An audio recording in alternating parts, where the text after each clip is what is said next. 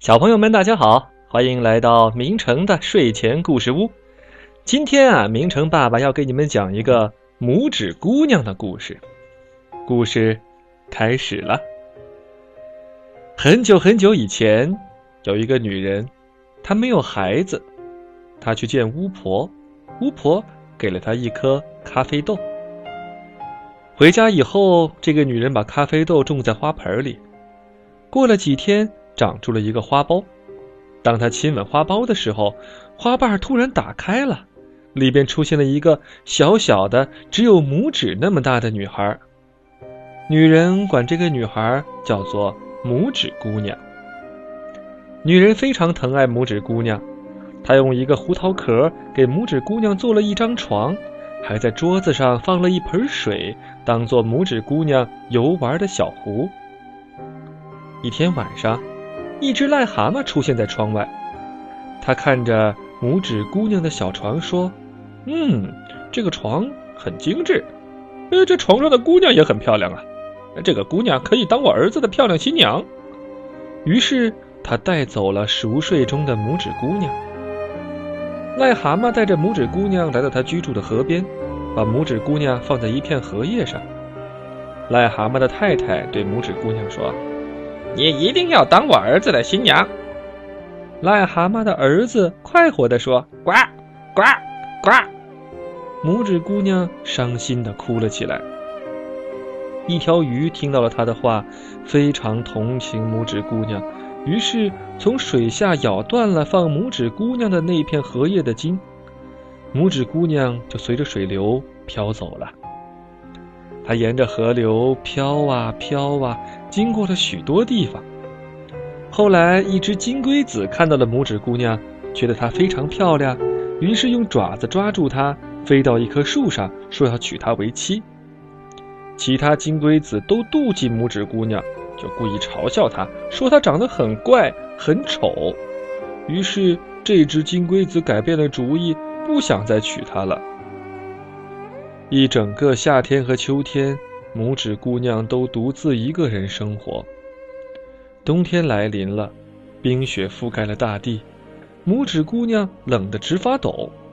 这时，住在地下洞穴里的田鼠邀请她一起过冬，她就高兴地答应了。拇指姑娘在田鼠洞里生活得很开心，直到一只鼹鼠前来拜访。鼹鼠爱上了拇指姑娘，想要娶她为妻。拇指姑娘对田鼠说：“我如果嫁给鼹鼠，就得永远生活在黑暗的地底下。”可田鼠却说：“鼹鼠是个非常好的对象。”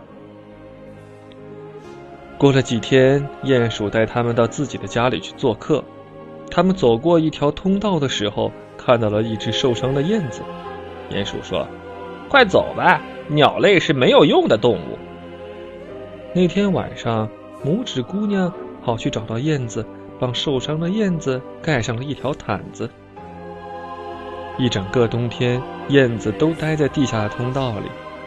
春天来了，它也要飞走了。燕子跟拇指姑娘道别：“再见了，美丽的小姑娘。”拇指姑娘哭着说：“再见了，亲爱的燕子。”拇指姑娘在洞穴里过着无趣的生活，直到有一天。田鼠对他说：“秋天你就要和鼹鼠举行婚礼了，你得亲手缝制一件美丽的结婚礼服。”结婚那天，拇指姑娘走到地面上去，想看看她生命中最后的太阳。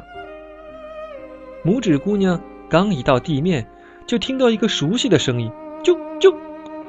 她转身一看，太棒了，原来是燕子飞回来了。燕子对她说。你别嫁给那只讨厌的鼹鼠，跟我一起飞到温暖的南方去吧。于是，拇指姑娘爬到燕子的背上，一起飞往温暖的南方。飞呀飞呀，不知道飞了多久，燕子把拇指姑娘放在了一朵大花里。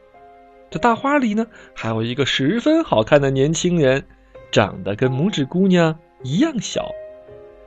这个年轻人说。我是这里的国王，你是我见过的最美丽的姑娘，你愿意做我的妻子吗？拇指姑娘望着他，心想：这就是我梦想中的丈夫啊！在盛大的婚礼上，燕子对大家讲起了拇指姑娘的冒险故事。最后，年轻人和拇指姑娘，他们一起过上了幸福快乐的生活。好了，小朋友们，拇指姑娘的故事就是这样了。感谢你们的收听，再见。